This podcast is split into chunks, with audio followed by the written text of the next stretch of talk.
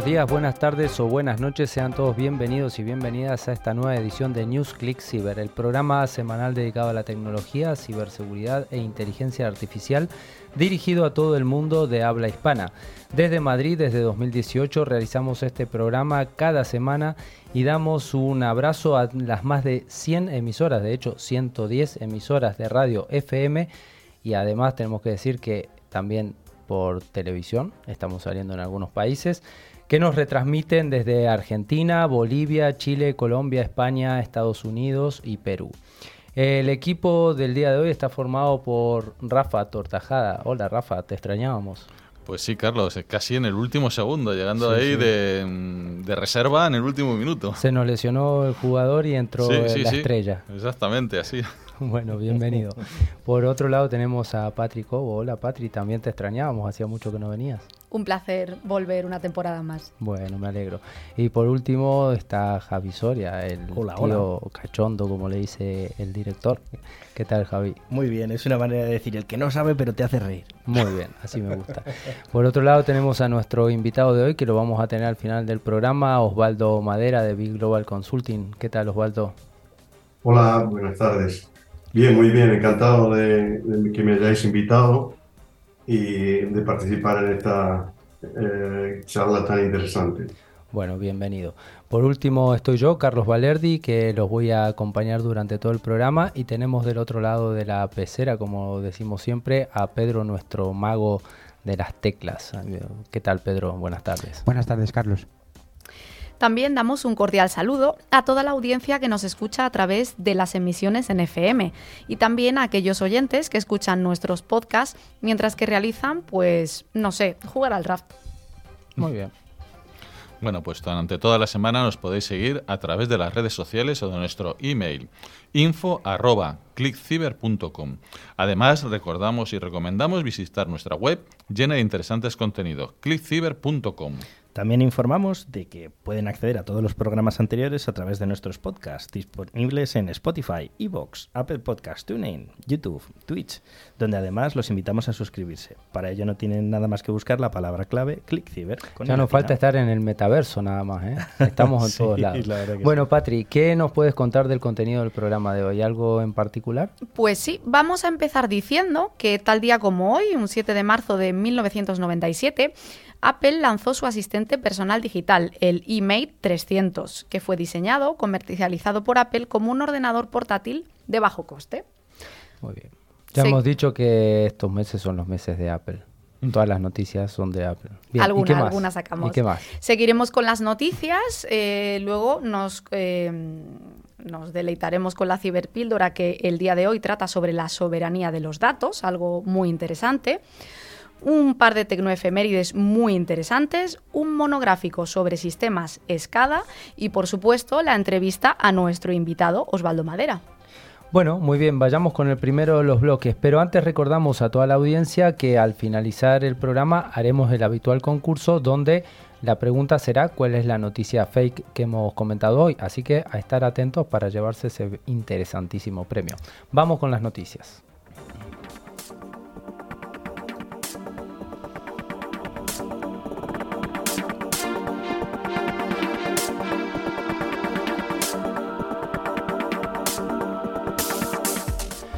Todas las semanas damos las gracias a F5 por traernos la sección de las noticias. F5 es una empresa de seguridad y servicio de aplicaciones multicloud comprometida con la creación de un mundo digital mejor que ayuda a proteger y optimizar todas las aplicaciones y API en cualquier lugar, en las instalaciones locales, en la nube o en los extremos. Vamos a empezar con la primera noticia fresca de esta semana, lamentablemente, que nos dice que el Hospital Clínic de Barcelona ha sufrido un ciberataque. Patri, ¿qué nos puedes contar de esto? Efectivamente, esta misma semana el Clinic de Barcelona ha sufrido un ciberataque de tipo ransomware que ha dañado principalmente a los servidores virtualizados. Este ciberataque ha afectado a los servicios de urgencias, farmacia, quirófano, impidiendo el desarrollo normal de las operaciones. El servicio de urgencias, por ejemplo, ha podido derivar a otros hospitales los cuadros de urgencias del tipo ictus e infarto debido a la falta de acceso a los historiales clínicos de los pacientes. Este tipo de ataques, en donde se secuestran los datos, cifrándolos y se extorsiona amenazando con la publicación de los mismos, se ha vuelto muy común en los entornos hospitalarios. Hace unos meses, en los hospitales de Moisés Brogui, 2 de Mike y Creu Roja, de Hospitalet de Llobregat, también sufrieron sendos ataques muy similares de ransomware. La dificultad en las actualizaciones de los sistemas médicos la utilización de sistemas operativos antiguos en estos dispositivos y la poca visibilidad de los mismos facilita que los atacantes puedan acceder desde ellos a otros sistemas en donde se almacenan los datos cruciales de los pacientes. Aparte del Hospital Clinic, también se vieron afectados el Centro de Salud Sagrada Familia de Barcelona y los CAP de Terrassa, Colblanc de Hospitalet de Llobregat. Eh, Javi, más allá de la noticia que, bueno, esto al final está en todos los medios hoy, ¿qué podemos decir de un ciberataque de este tipo? O sea, estamos hablando de algo gravísimo. Vamos a ver, eh, en este caso eran 150 cirugías que se han parado, eh, teniendo en cuenta que algunas eran muy graves y otras, bueno, eh, rutinarias, pero es que en estos momentos todo lo que tiene que ver con el mundo OT, sobre todo en hospitales, necesita ciberseguridad ya. No estamos hablando de una fábrica o de... No, no, estamos hablando de tu vida, de que te operen, de que no te operen o de que en medio de la operación sufras mm, cualquier cosa indeseable. Esto empieza a ser muy grave. Sí, además eh, hay que recordar, como bien dice Javi, que estos sistemas eh, estamos viendo que son súper antiguos. Es muy normal ver eh, Windows XP, kernel de Linux versiones 2.6 y anteriores, o sea, sistemas que es muy difícil parchear, no tienen actualizaciones, es muy difícil actualizar, con lo cual tenemos que poner sistemas que nos puedan decir que se está produciendo o bien un ataque o que tienes algo dentro de tu red. Recordemos, bueno, además de lo que comenta Rafa de sistemas antiguos, el POSIT con el usuario y la contraseña. y la simulación no hace demasiado tiempo de, una alteración de imágenes de rayos X para ver cómo con un ciberataque podían modificarse. Bueno, eh, esto la verdad es que es... Mm, muy importante y muy grave. Ya hablaremos también de sistemas críticos con, Osvaldo más adelante, pero creo que aquí hay que dejar el mensaje de que hasta ahora solo había habido un par de noticias de que un ciberataque había afectado a la salud de una persona, de hecho había habido un muerto y demás. Eh, esto nos tiene que ayudar a concientizar a todos de que la ciberseguridad afecta y está afectando ya a los, a los hospitales y que puede haber muchas vidas en peligro. Ya no es solo que te cifren los archivos, esto va más allá. Vamos a ir con la segunda noticia que dice que Open Gateway, la iniciativa impulsada por las telecos que abre sus redes a desarrolladores y permitirá monetizarlas. El proyecto se anunció en el Mobile World Congress y se trata de una asociación de operadoras de todo el mundo para brindar redes abiertas a desarrolladores. Rafa. Pues sí, Carlos. Las telecos han unido fuerzas en su nuevo proyecto GSMA Open Gateway y han aprovechado el Mobile World Congress 2023, eh, celebrado la, pasada semana en Barcelona, para hablar de, este proyecto. La iniciativa se trata de una API que permite a los desarrolladores utilizar redes móviles abiertas para crear sus aplicaciones. El proyecto proporcionará puntos únicos de acceso a la red eh, de banda ultra ancha y facilitará un catalizador para tecnologías inmersivas y de la nueva Web3. La API de red abierta y la itinerancia de interoperabilidad harán posible que los operadores móviles y servicios en la nube proporcionen un nuevo mundo de oportunidades. Sí, las NAS no es algo novedoso, sin embargo, Open Gateway se presenta como una iniciativa conjunta entre telecos de todo el mundo. Con la propuesta buscan que el roaming, la velocidad de datos, los SMS y la cobertura sean conceptos atractivos para los usuarios después de que las aplicaciones de mensajería y otras plataformas hayan hecho que, se queden bastante relegadas hoy en un segundo plano. Bueno, muy bien. Samsung apuesta más que nunca por el Internet of Things. ¿Qué es esto, Patri? Pues Samsung ha lanzado su nuevo producto, Internet of Trousers. A través de Samsung Arctic, eh, plataforma integrada de IoT, nos trae unos pantalones último modelo que integran toda la tecnología que necesitamos, o al menos eso nos dicen desde el gigante surcoreano. Asistencia para bajar la cremallera en casos de urgencia podría ser lo más destacable, pero no se queda atrás con otras ayudas, como una descarga eléctrica si estás mucho tiempo sentado, bloqueo de la apertura del frigorífico si detecta demasiado ajuste porque te has pasado y el cinturón no, no te cierra, o el modo mantén tus pantalones son, también para otros momentos de urgencia. Bueno, interesante tecnología. Vamos a ver qué pasa con este IoT. La criptografía cuántica Made in Spain, más barata y sencilla de implantar que las redes ópticas más potentes. Qué curioso. Correcto. La española LuxQuanta es una de las cuatro empresas del mundo que fabrica claves cuánticas de variable continua. Aunque no es una cuestión inminente, la seguridad de las comunicaciones en la era cuántica ya preocupan. Actualmente el cifrado de datos requiere previamente del intercambio de claves secretas entre usuarios y su fortaleza reside en complejas funciones matemáticas, o sea, lo que son los, los algoritmos, muy complicadas de resolver para un nuevo ordenador actual, pero que se convertirán en altamente vulnerables en cuanto se dispongan de un eh, computador cuántico con la suficiente capacidad para procesar datos. Para eso quedan unos años todavía, pero el temor reside en que mientras esperamos no existe ninguna garantía de que grupos de ciberdelincuentes estén almacenando datos cifrados para poder acceder a ellos en el futuro, en el momento en el que la computación cuántica esté suficientemente madura. Pues si la tecnología de luz cuanta es innovadora, disruptora y lista para implementar en las redes ópticas convencionales, ya es que se trata de un prototipo maduro con fases piloto programadas que servirán para dar a conocer los beneficios de esta innovación. La Unión Europea, que está dedicando importantes esfuerzos y fondos para el desarrollo y despliegue de sistemas de encriptación cuántica, con el objetivo de proteger las comunicaciones digitales y garantizar su soberanía e independencia tecnológica, ha reconocido ya los desarrollos de LuxQuanta, otorgándole la coordinación del proyecto Quarter. Esta iniciativa, en la que también participarán empresas de Francia, Holanda y Alemania, está encaminada a conseguir la industrialización de la tecnología que desarrolla la empresa española. Muy bien. Esto vamos a cruzar el charco y vamos a irnos a Argentina. La compañía de seguros, la segunda, ha sido hackeada por un ransomware y piden un rescate millonario. Javi. Se trata de un ataque de ransomware una vez más y en este caso los hackers piden 50 millones de dólares a cambio de liberar esa información un grupo de hackers internacionales ha logrado perpetrar un ciberataque contra la compañía argentina de seguros, la segunda, y llevaron a cabo el robo de información privilegiada por la cual piden ese rescate millonario. El hecho ha trascendido en los últimos días, pero ocurrió dos semanas atrás y aún no ha sido resuelto. Desde la empresa comunican que se trata de un ataque informático con ransomware de carácter extorsivo sobre parte de sus sistemas y afrontan una situación compleja con la firme convicción de no ceder ante estas solicitudes ilegales. La información que se ha hecho pública es que se produjo por medio de un correo electrónico de la sección de riesgos laborales de la empresa.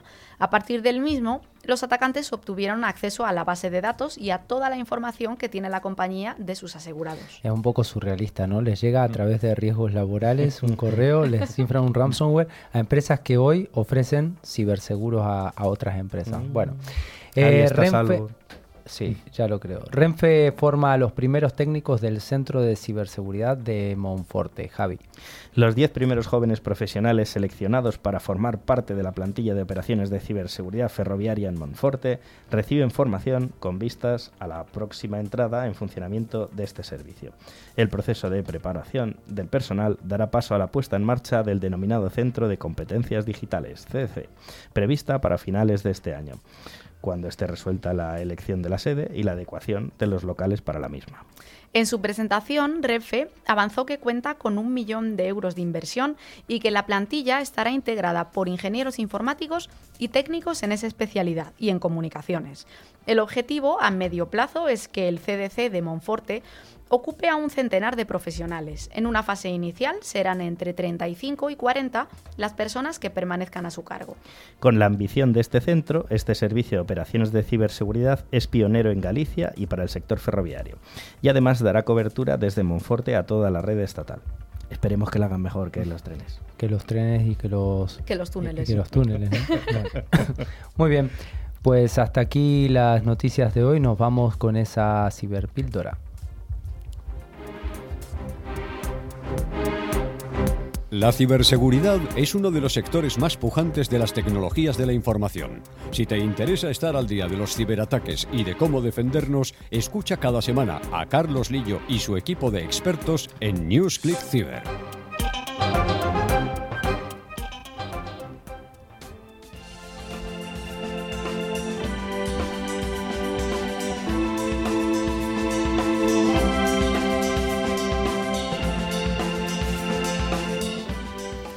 Gracias a empresas de alta tecnología como es Alot, cada semana en NewsClick Cyber les ofrecemos nuestra ciberpíldora para aclarar distintos conceptos tecnológicos. Recordamos que Alot es la solución tecnológica que asegura el rendimiento de las aplicaciones más importantes.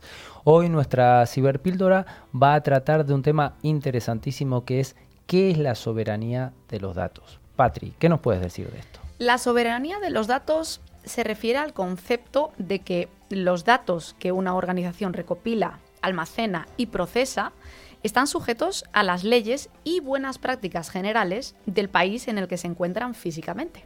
En términos sencillos, esto significa que una empresa tiene que almacenar la información personal de sus clientes de forma que cumpla con todas las normativas, buenas prácticas y directrices sobre privacidad de datos del país anfitrión donde se guardan. Si la empresa no cumple o se niega a cumplir esas leyes de privacidad de datos en el país donde está ubicada, el gobierno de ese país puede imponer una multa u obligar a la empresa mm, de una forma más punitiva a cumplir con esos requisitos. Como parte de las medidas de soberanía de datos, múltiples países han regulado cómo las empresas pueden manejar los datos de los ciudadanos, incluidas las ubicaciones y jurisdicciones donde las organizaciones están autorizadas a almacenar los datos de los ciudadanos. Si una empresa transfiere datos de usuarios al extranjero, el gobierno de un tercer país puede utilizar medidas, como una citación judicial, para obtener los datos de esos usuarios, incluso si el usuario es extranjero, dejando desprotegida la privacidad. Esto puede pasar en situaciones como la transferencia de datos desde países con políticas más restrictivas en cuanto a la privacidad a otros más laxos sobre este tema. Claro ejemplo, la Unión Europea o China. A medida que los gobiernos intentan evitar que otros países accedan a la información de sus ciudadanos, han introducido medidas de control de la información que impiden que las empresas transfieran información personal a otros países. Además, la última ley de protección de datos de la Unión Europea, la GDPR, ha establecido unas reglas estrictas sobre cómo las organizaciones manejan la información de los ciudadanos, incluso si la empresa procede o procesa los datos de, otra ubicación. Javi, eh, una pregunta. Esto con respecto a lo que hemos hablado del hospital que ha sido atacado. ¿Qué pasa con los datos que cuando se produce un ciberataque salen de, en este caso, de España? Se supone que esos ah. datos deberían estar protegidos. ¿Cómo le incide eso a la empresa? Porque más allá de que es víctima del ataque, eh, tiene unas regulaciones que cumplir. Bueno, pues seguramente la GPDR, como son datos confidenciales de carácter alto, pues eh, tendrá que tomar medidas. Bien, porque el, problema, eh, más que la multa, es que los datos personales de alguien que se tiene que operar o que tiene cáncer sean modificados o se los lleven. Entonces, mm, ¿tenía una operación de qué? Ah, ah. Bueno, entonces vamos a la segunda pregunta, que es ¿por qué es tan importante entonces la soberanía de los datos? Vale. Os comentamos entonces. Antes de que la soberanía de datos y la privacidad fuesen importantes, las empresas podían más o menos utilizar la información personal de sus usuarios como quisieran. Esto significa que las empresas tecnológicas podían vender tus datos personales sin tu consentimiento a terceros o con fines publicitarios. Un gran ejemplo del anterior es el escándalo de Facebook con Cambridge Analytica. Con una aplicación llamada This is Your Digital Life, Cambridge Analytica recopiló datos personales de usuarios de Facebook que aceptaron participar en sus encuestas. Sin embargo, Facebook permitió a la firma recopilar los datos de los amigos de los encuestados en la plataforma de medios sociales, cosechando los datos de millones de usuarios de Facebook sin su consentimiento, utilizando la información eh, predominante para hacer publicidad dirigida con fines políticos. Después de que el escándalo fuera revelado en 2018 por un ex empleado de Cambridge Analytica, el suceso provocó indignación entre consumidores y gobiernos por igual. Además, la filtración de datos puso de relieve la importancia de la soberanía de datos y los gobiernos de todo el mundo se han volcado cada vez más en este asunto para proteger a sus ciudadanos frente a las filtraciones de información. Bueno, muy interesante esto que hemos comentado. Seguramente dará más para hablar, pero es una introducción y a ver si ponen las barbas en remojo quienes las tienen que poner con este tema. Vamos con nuestras tecnoefemérides.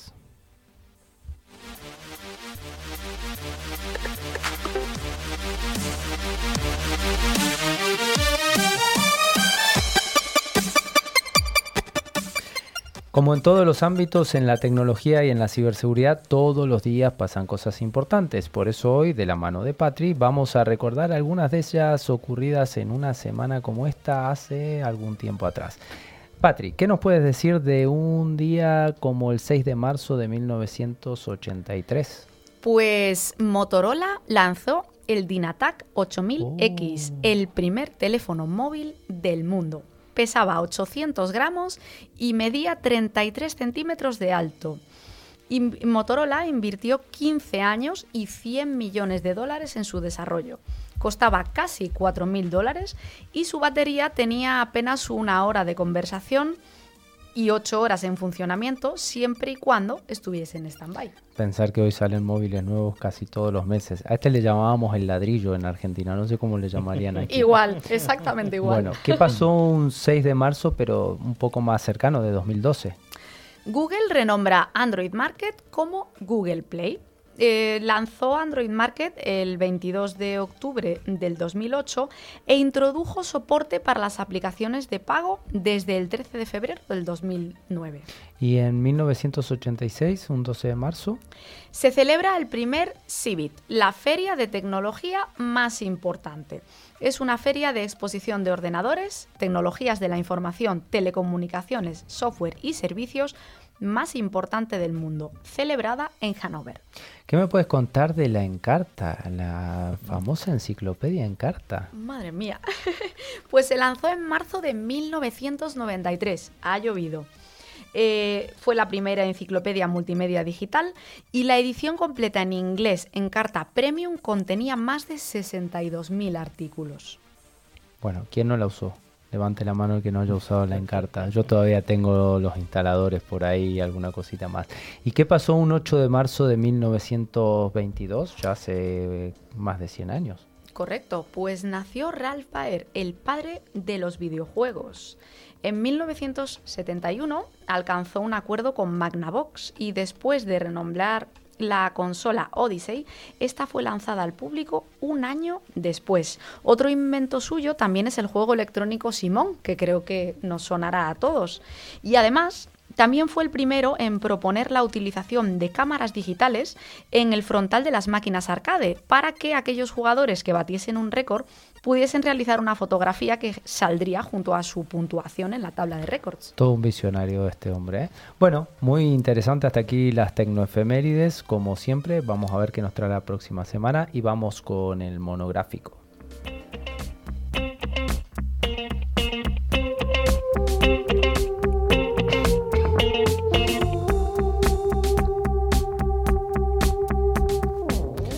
La firma de seguridad ForcePoint es la encargada de traernos cada semana nuestro monográfico. ForcePoint es el fabricante líder en seguridad convergente con un amplio catálogo de soluciones de ciberseguridad.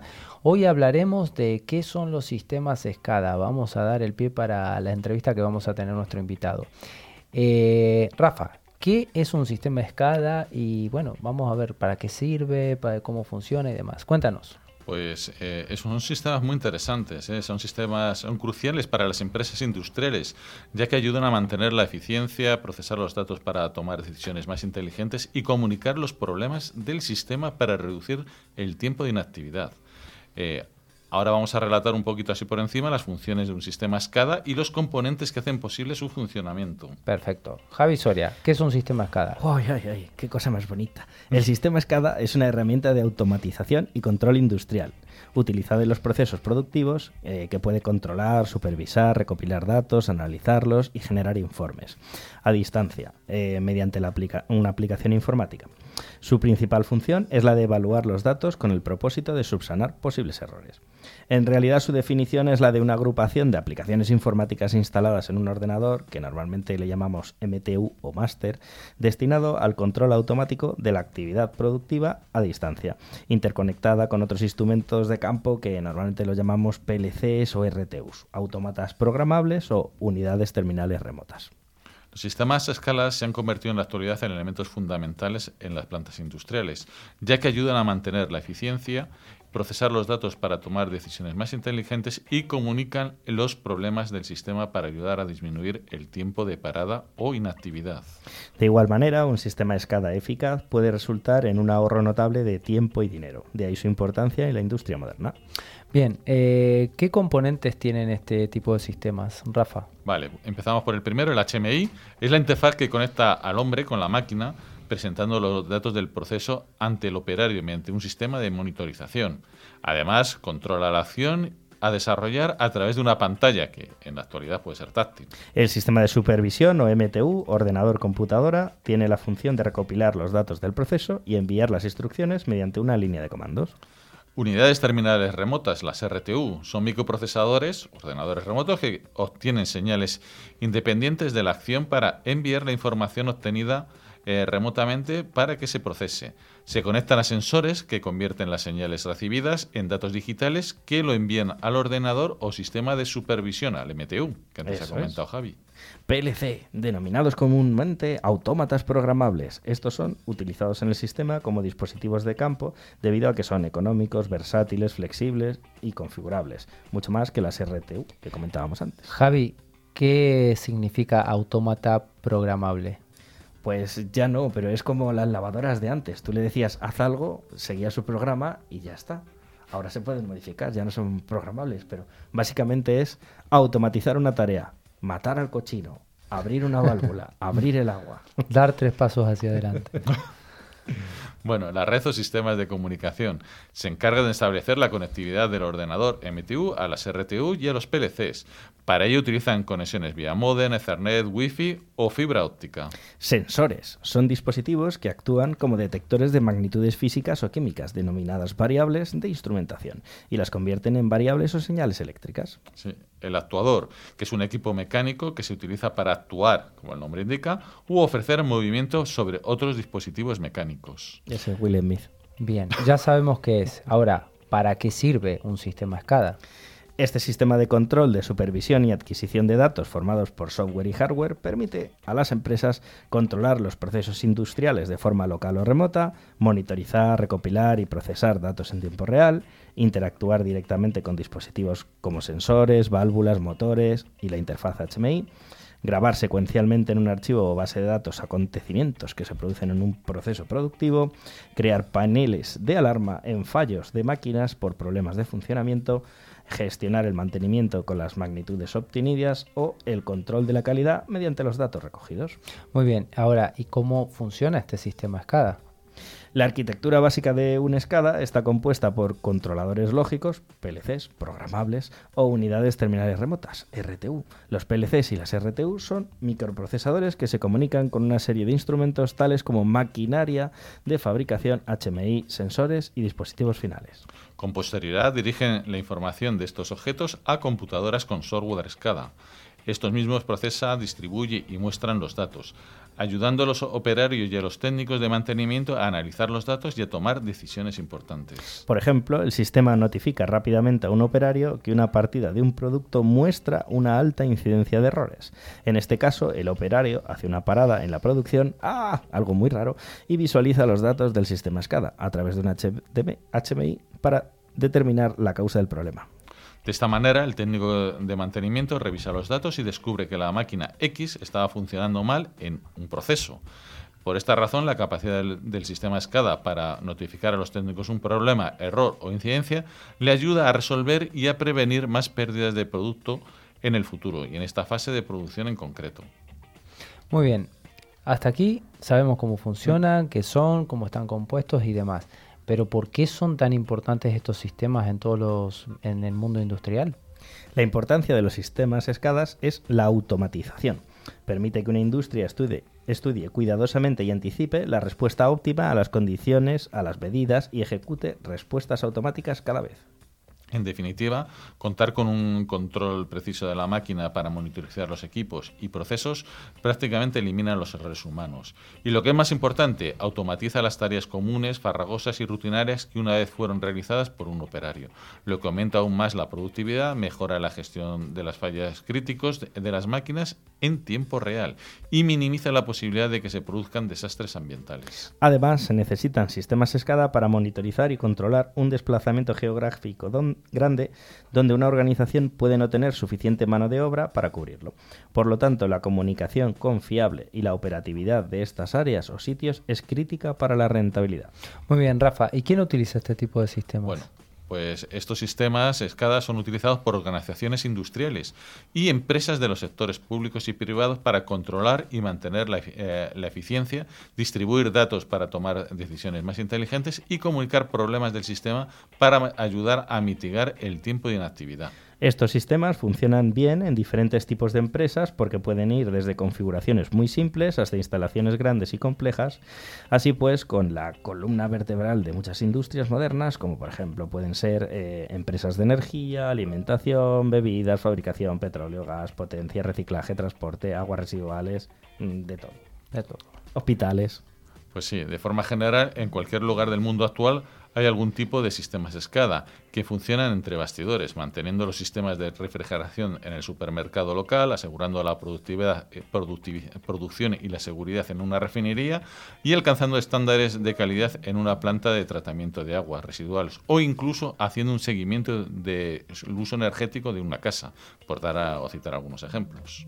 Javi, eh, estos sistemas que hemos mencionado que están presentes en casi todos los sistemas industriales, eh, son pasibles de ser atacados, ¿no? de, sufrir un ciberataque. Sí, o sea, hemos planteado la versión útil de estos sistemas, pero estos sistemas estamos hablando de que tienen muchos, muchos años y los componentes que regulan son todavía más antiguos. Antes estos sistemas estaban enclaustrados en una zona con una red aislada, los hemos conectado al mundo IT, y ahora las cosas antiguas, eh, ¡ja! tienen problemas antiguos y muchas veces no se pueden parchear. Entonces ahora mismo esto es mm, una bomba de ¿Y es sencillo actualizar estos sistemas? así traerlos de sistemas que tienen 20 años, por ejemplo, funcionando, dar ese salto tecnológico brutal, llamémosle, a traerlos a día de hoy? Eh, es complicadísimo. Esto es la misma regla de IT de hace 30 años está en OT ahora. Es decir, si funciona no lo toques, no puedes actualizarlo, o sea que hay, hay que poner medidas de seguridad las típicas que ponías antes en IT, pero con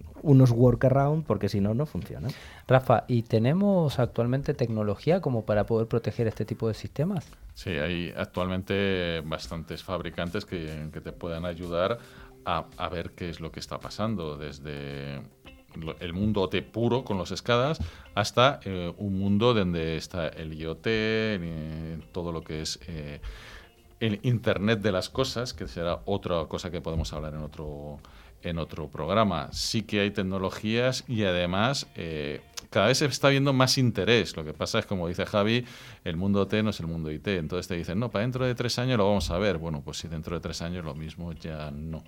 Bueno, hemos hablado en otros programas también que muchas veces se fabrican sistemas o, o tecnologías, por ejemplo, un satélite con la tecnología actual y hasta que ese satélite llega a órbita y demás pueden pasar 5 o 10 años y cuando llega ya esa tecnología con la que se fabricó es obsoleta, pero cambiarla es muy difícil porque está diseñada su ingeniería en base a eso. Entonces, bueno, hay que abordar un poco mm, no tanto ese salto tecnológico que a veces no se puede, sino cómo podemos proteger ese tipo de equipos. Muy interesante, seguiremos hablando de estos sistemas porque la verdad es que hay que protegerlos y hay que resguardar estas infraestructuras y nos vamos con la entrevista a nuestro invitado.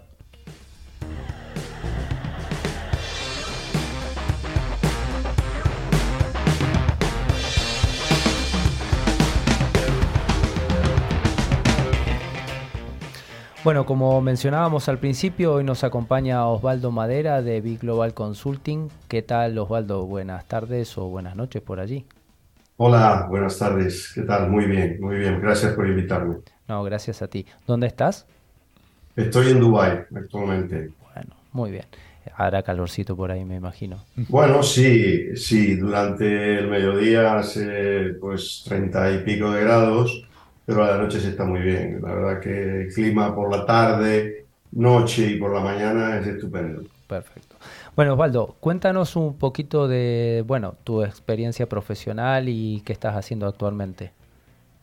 Bueno, pues yo soy un ingeniero, eh, terminé mi carrera en Argentina y empecé fundamentalmente con un sistema SCADA que instalamos en los años 80 en una de las regiones argentinas, en Mendoza y en Tucumán, para el control de la red de eh, generación y transmisión de energía eléctrica. A partir de allí, pues eh, trabajé en España desde el año 90 en una de las eh, ingenierías y, y, constructoras más grandes de España, de las primeras cinco, durante mucho tiempo, mucho, mucho tiempo, tal vez más de lo que hubiera debido. Y finalmente eh, formé mi propia empresa, Big Global Consulting, que es una consultora que tiene como objetivo dar soporte a, eh, a todos los eh, industriales que necesitan externalizar servicios en el área de compras, en el área de ingeniería, en el, área de supervisión de proyectos, dado que nuestra experiencia se basa en 30 años de eh, desarrollo de infraestructura en todo el mundo, en Estados Unidos, eh, Brasil, Argentina, Chile, África, India, China, eh, de manera que podemos aportar, yo creo que muy competitivamente, mucho valor a las empresas que son nuestros clientes. Bueno, te habrás sentido en, familia cuando hemos hablado de los sistemas SCADA, si has comenzado por ahí, tu primera experiencia ha sido, bueno, una experiencia bastante importante para ser la primera. Yo crecí eh, profesionalmente con los sistemas SCADA. Yo diría que prácticamente le debo toda mi carrera a los sistemas SCADA, porque, eh, como dije, instalamos eh, la automatización de, las líneas de transmisión y generación, pero cuando estuve en Estados Unidos conocí a la constructora que me trajo aquí, por lo tanto mm, le debo todo, todo a los sistemas de escala. Eh, nos hablaste de Big Global, de que tienen presencia en varios países, que Big Global es una empresa que has creado tú. Sí, Big Global eh, la creamos en el año 2018, tenemos eh, una oficina aquí en Dubai y en San Francisco, en Estados Unidos, pero la base está en Madrid, con objeto de eh, dar soporte eh, a empresas españolas o fuera de, España, porque tenemos eh, mucha experiencia a nivel internacional. ¿Y cuál es el producto más importante que están desarrollando hoy? Hoy lo que estamos desarrollando y tenemos ya desarrollado es un sistema SCADA, pero de nivel superior. Es decir, la, descripción que habéis hecho de los sistemas escadas es eh, perfecta. Los sistemas escada comienzan en la segunda mitad del siglo pasado, eh, fundamentalmente en infraestructuras muy grandes, pero con el abaratamiento de los sistemas y además con, la, con el aumento de la velocidad del proceso, se fue extendiendo a todos los sistemas industriales. Hoy día no hay industria que no tenga un sistema escada porque no puede saber, eh, si no lo tiene, no sabrá lo que está pasando a nivel de producción.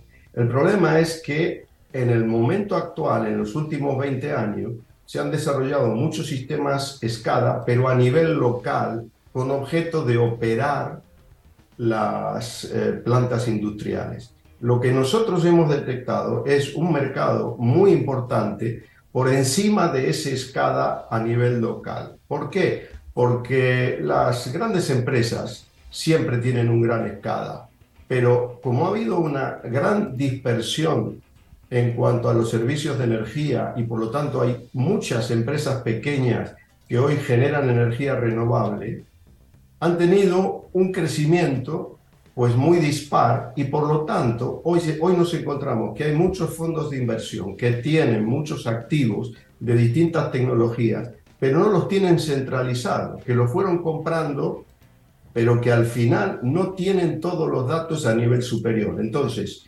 nuestro producto fundamental aspira a conectar todos los sistemas de escala en un sistema de escala supervisor de nivel superior.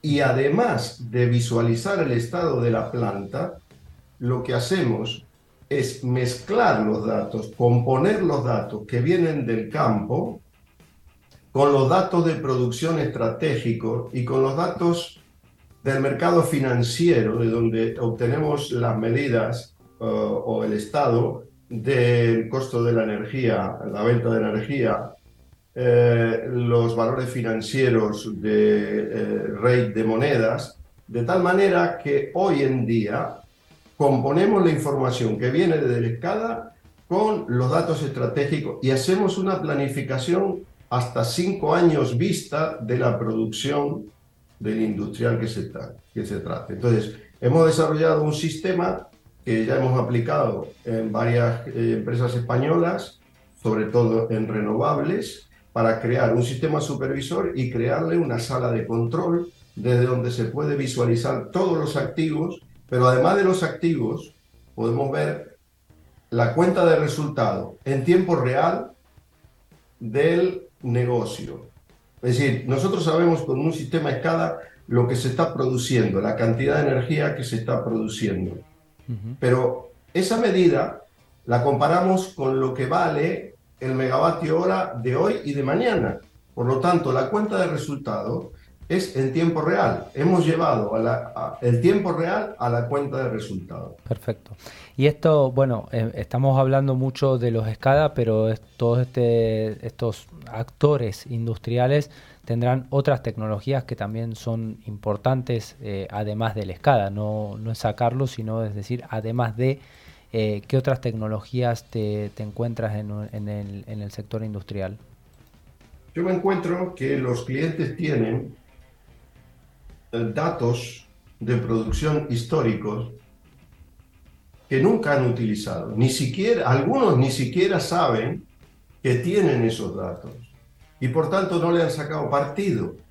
Entonces, más allá del sistema SCADA, lo que nosotros buscamos es la historia de los procesos en sus datos. Ese es otro sistema crítico, no solo el campo, porque cuando te atacan, te pueden atacar el campo y, se pueden quedar con el control de la fábrica, con lo cual tu activo ya lo tiene otra persona o un, delincuente, sino que también los datos históricos de todas las eh, eh, empresas, y cuando hablamos empresas, estamos hablando, por ejemplo, de ferrocarriles, estamos hablando de centrales atómicas o nucleares, estamos hablando de centrales de generación que tienen una historia de 30, 40 o 50 años. Ese activo también es crítico y es el que debemos proteger, además de la planta. Porque normalmente el, industrial se centró en ver lo que pasaba en la planta con objeto de la operación y el mantenimiento, reducir costes de mantenimiento, reducir paradas de producción. Pero hay cierto descuido en todo lo que es estratégico. Esto, para quienes nos oyen, eh, que sepan que cuando hablamos de plantas y de sistemas de este tipo estamos hablando desde quien fabrica un mueble o fabrica cerveza o vino o fabrica energía nuclear eh, o, un avión. Está, cualquier tipo de fábrica que, genere este tipo de cosas está dentro de estos sistemas que está comentando Osvaldo. Obviamente que algunas son, críticas y otras no por sus características, ¿no? Pero bueno, en base a todo esto que nos has contado, Osvaldo, que desde ya que es más que interesante, eh, cabe la misma pregunta que nos hacíamos un poco más temprano, pero me interesa tener tu visión, que es, ¿qué pasa si estos sistemas son atacados? ¿Les está, ¿Realmente se les está prestando atención a nivel de ciberseguridad o todavía falta mucho por hacer? A ver, yo creo, vamos a hacer un corte del estado del arte en la ciberseguridad. Yo creo que eh, está en un estadio muy, muy preliminar. Hoy nos podemos encontrar que hay eh, muchas eh, eh, centrales de generación o plantas industriales que tienen sistemas escala de 20, 30 años y siguen funcionando correctamente. Ahora bien, creo que sí que, dicho esto y planteado el tema de cómo está el sistema, creo que las empresas están cayendo en la cuenta de que tienen mucha vulnerabilidad y por tanto están intentando corregir sus problemas de seguridad. El proceso es lento, como todos los cambios culturales, pero tiene que ser mucho más rápido ahora mismo porque los sistemas SCADA de hace 20, 30 años nunca fueron diseñados para recibir un ataque por Internet. De tal manera que lo de Internet le vino sobrevenido. ¿Por qué? Porque antes las comunicaciones de un sistema SCADA eran punto a punto, se establecía un sistema de comunicaciones propio a través de radioenlaces o a través inclusive de teléfono. Pero ahora toda la comunicación que se lleva en sistema SCADA está en la nube. Por lo tanto, lo que hemos hecho, a veces sin darnos cuenta, es poner toda la información en la nube y sin protección ninguna. Es decir, hoy día yo creo que hay muchas empresas en España y en el mundo que están haciendo el cambio, pero hay muchas otras que tienen que darse prisa a establecer la, seguridad necesaria para que nadie se quede con ese activo. Yo estoy sorprendido cuando mm, hablasteis hoy de todos los ataques que habéis mencionado en Argentina, una aseguradora en, en, Barcelona. Para que un ciberataque tenga éxito, es muy probable que hayan entrado al sistema mucho tiempo antes y que lo hayan analizado, porque si no analizas y no descubres cómo está estructurado el sistema, es difícil atacarlo. Por lo tanto, para, para atacarlo tienes que entenderlo. Quiere decir que hay un periodo que te están atacando y tú no lo sabes porque no tienes cómo detectarlo. Pero hoy día, y vosotros sabéis bien esto, que hay métodos que te, te muestran el tráfico de, todas las comunicaciones y te detectan los paquetes para saber si hay un ataque malicioso. Por lo tanto, respondiendo a tu pregunta, estamos mm, en una primera etapa avanzando, pero yo creo que hay que acelerar el paso, mucho más. Es muy, bueno, sabemos que la, brecha entre IT y IoT es bastante, bastante grande, pero te hago la misma pregunta que, le hacía recién a Javier. ¿Por qué es tan complejo de actualizar un sistema de estos desde tu óptica? Porque eh, los programas se desarrollan para un determinado sistema operativo.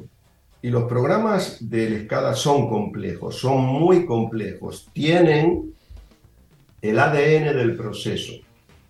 De tal manera que, como va relacionado íntimamente el programa escala con el sistema operativo, pues eh, si se produce un cambio del sistema operativo, es muy probable, pero muy probable, que el sistema escala empiece a fallar.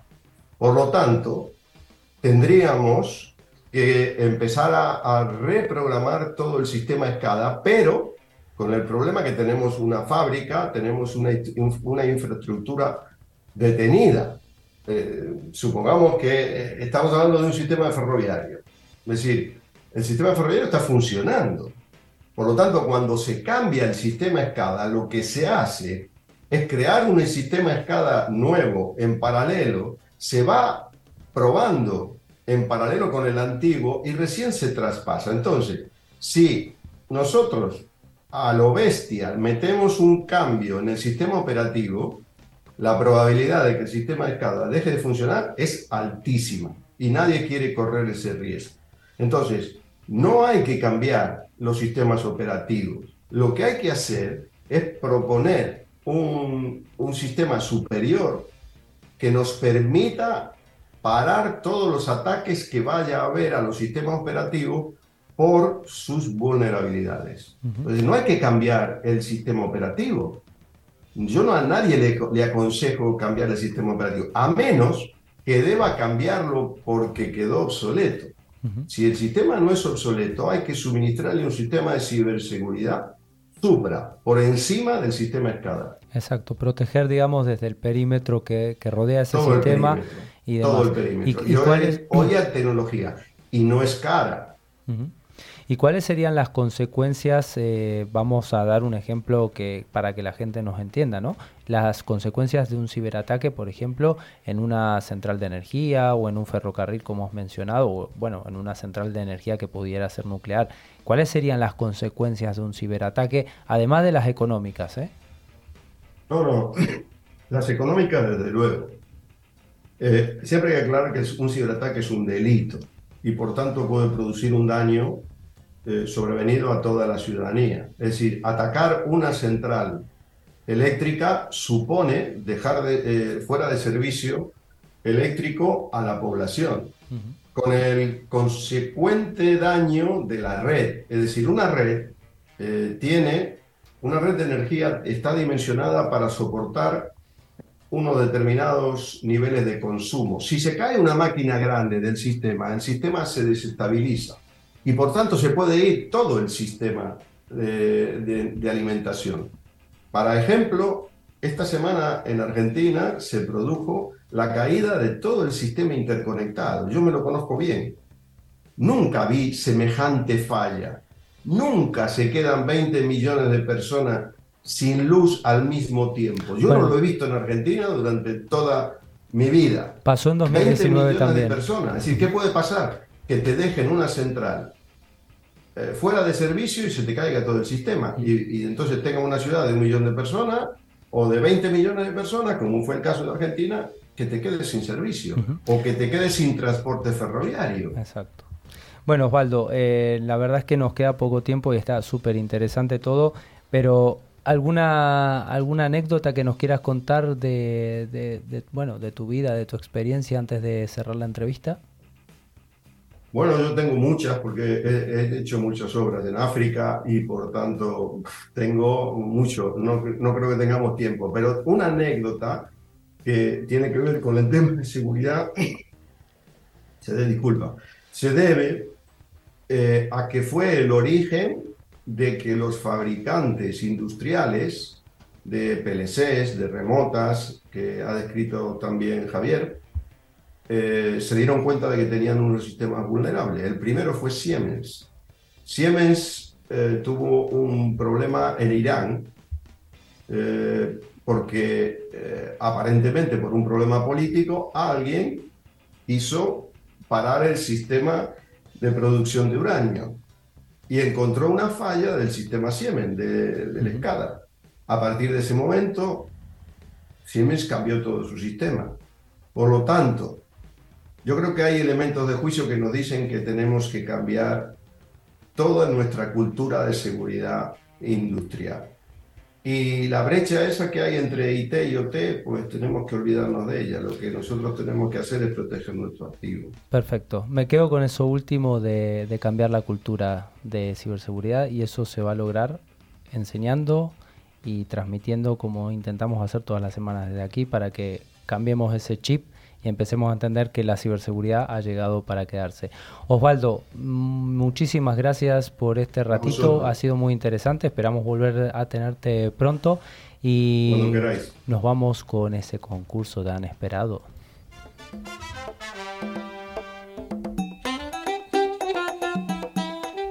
Como cada semana, Trend Micro nos trae esta sección en la que nos facilita los premios, que son dos licencias de antivirus con calidad profesional válidas para un año. El valor de cada licencia es de aproximadamente 50 euros y cada licencia se puede instalar en tres dispositivos que pueden ser Mac, tablet, eh, teléfonos móviles, en la cafetera. Javi, ¿se puede en la cafetera? No lo sé. Bueno. Vamos a, a lo primero. Eh, Patri, ¿tenemos ganadores de la semana pasada? Sí, los dos ganadores han sido Gastón Gatti, de Rochester, Estados Unidos, y Francisco Fuentes, en Tijuana, México. Bueno, enhorabuena para los estadounidenses que nos escuchan y a los mexicanos.